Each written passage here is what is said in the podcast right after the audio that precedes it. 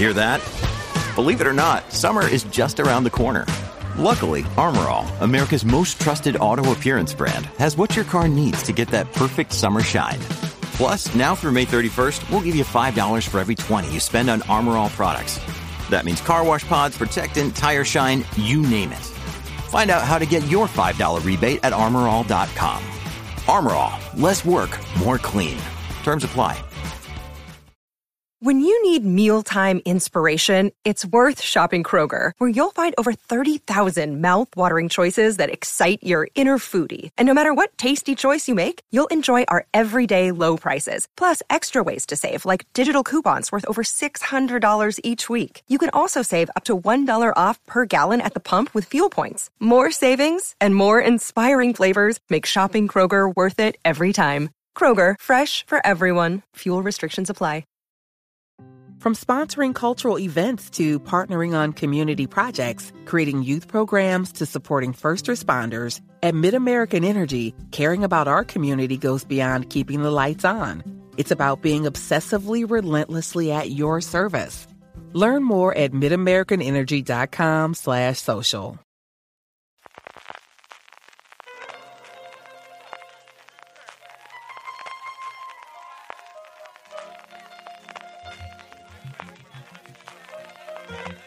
Estás escuchando Fuera de Series con CJ Navas.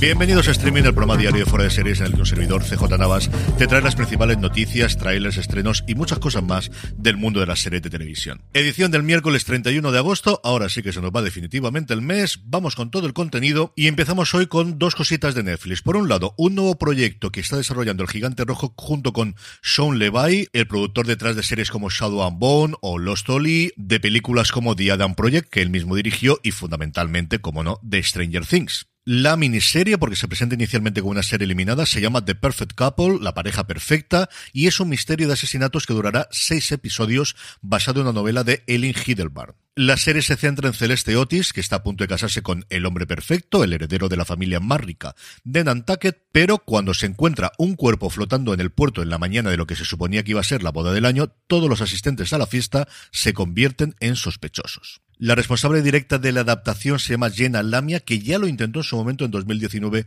en Fox, pero finalmente la cadena decidió desechar el proyecto.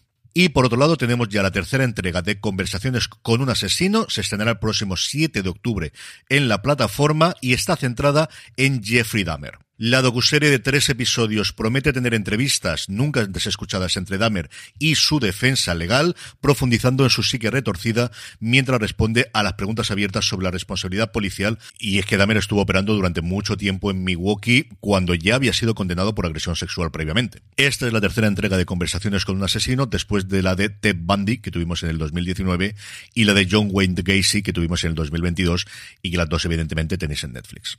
En el apartado de renovaciones, para la alegría y alborozo de sus seguidores y especialmente de mi hermano Jorge, Trying, Ciclos como se llama en España, la primera serie inglesa de Apple TV Plus, ha sido renovada por una cuarta temporada mientras está emitiendo su tercera actualmente. Es la tercera serie de Apple a día de hoy que consigue llegar a una cuarta temporada después de Mythic Quest y para toda la humanidad, aunque todos sabemos que Fundación, salvo que se tuerzan mucho las cosas, desde luego llegará ahí.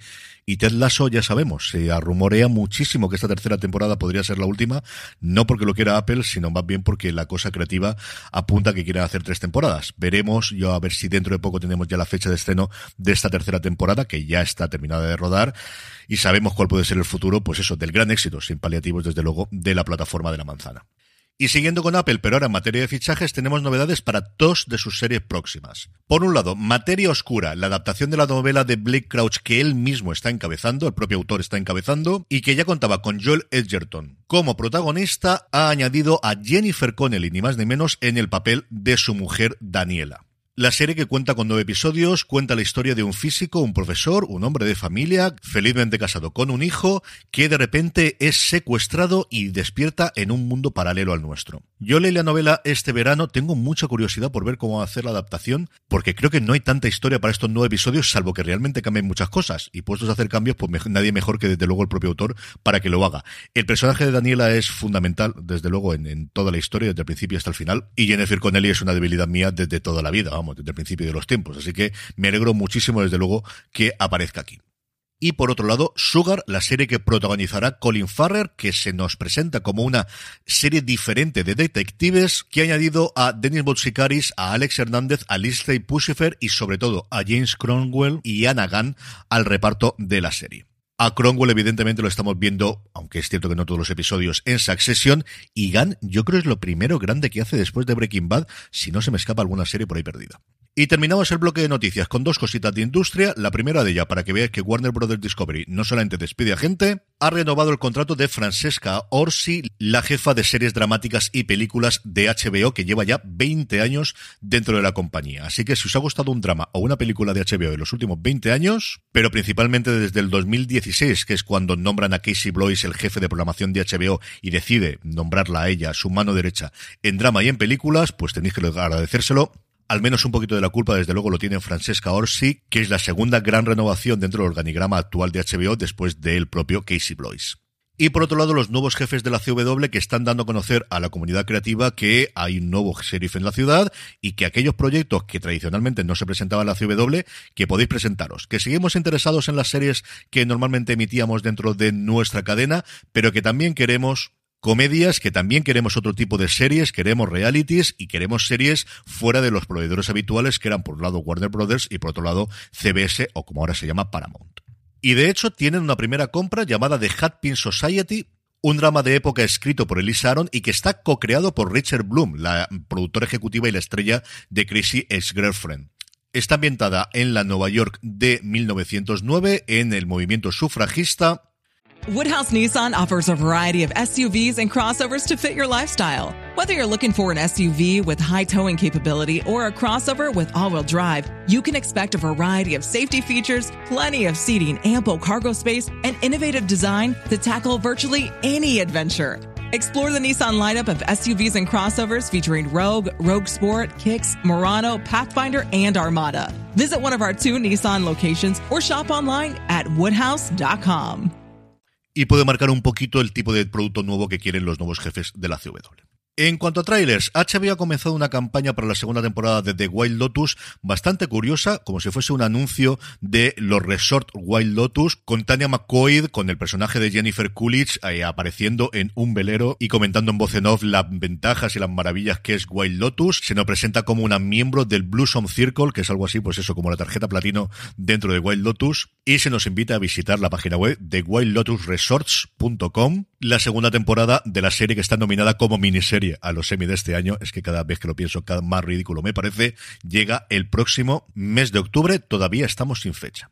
Y por otro lado, es película sí, pero no podía resistirme a comentarla. Netflix ha dado a conocer las primeras imágenes de Rainbow, dirigida por Paco León, que se nos presenta como una versión libre inspirada en el clásico literario El maravilloso mago de Oz, pero que lo que vemos en un minuto y medio es una absoluta y total locura. ¿Quién sale? Pues casi más sencillo decir quién no sale, es lo que tiene cuando uno es Paco León. Carmen Maura, Carmen Machi, Luis Bermejo, Joby Keucherean, Samaza Hudson, Rosy de Palma o Esther Espósito. Y luego en el apartado joven, que parece que son los protagonistas de la historia, la cantante Dora, que es su primer papel como intérprete, el rapero y actor Ajax Pedrosa y el artista nigeriano Wekafore Gibril.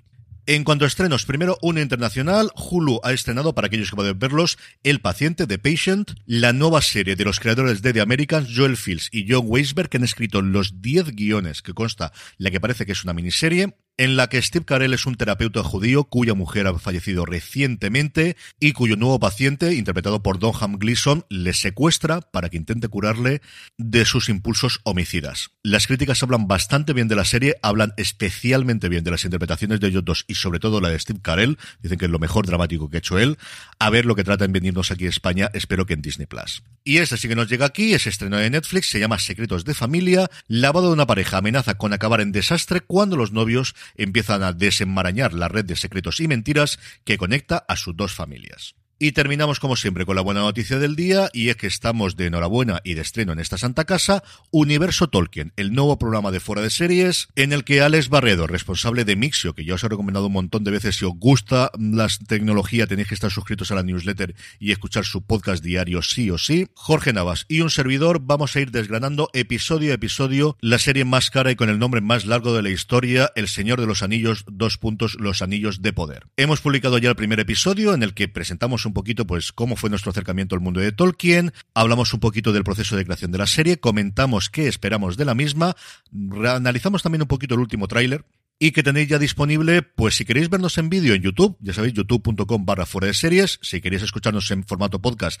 allí donde me estéis escuchando, allí buscáis Universo Tolkien. Y nos tenéis, y nuestra intención es emitir todos los lunes, no sabemos todavía la hora, pero lo diremos por redes sociales, permaneced atentos, en Twitch para que podáis uniros con vuestros comentarios, que es algo que cuando hemos hecho Universo Star Trek o cualquiera del resto de los universos siempre nos ha funcionado muy bien. Suscribiros, escucharlo y me decís qué os parece. Ya sabéis, podcast me escribís y me decís qué os ha parecido ese primer episodio, que tengo muchas, muchas ganas de hablar, desde luego, del Señor de los Anillos. Y es que además con Alex llevábamos, yo no sé el tiempo que quería hacer un programa. Yo recuerdo que lo tuvimos hace dos o tres años, a un final de año, en, en una cosa más con Pedro Aznar, que amenazamos con volver dentro de poco para todos los aficionados a Apple, a ver si logramos cuadrarlo de una puñetera vez. Lo tuvimos en un repaso de fin de año y desde entonces no había vuelto a grabar con él y me apetecía mucho y por fin lo hemos encontrado aquí con Universo Tolkien. Con eso terminamos por hoy. Gracias como siempre por escucharme. Volvemos mañana ya 1 de septiembre. Madre mía, la vuelta al cole. Gracias como siempre por escucharme y recordad, tened muchísimo cuidado y fuera.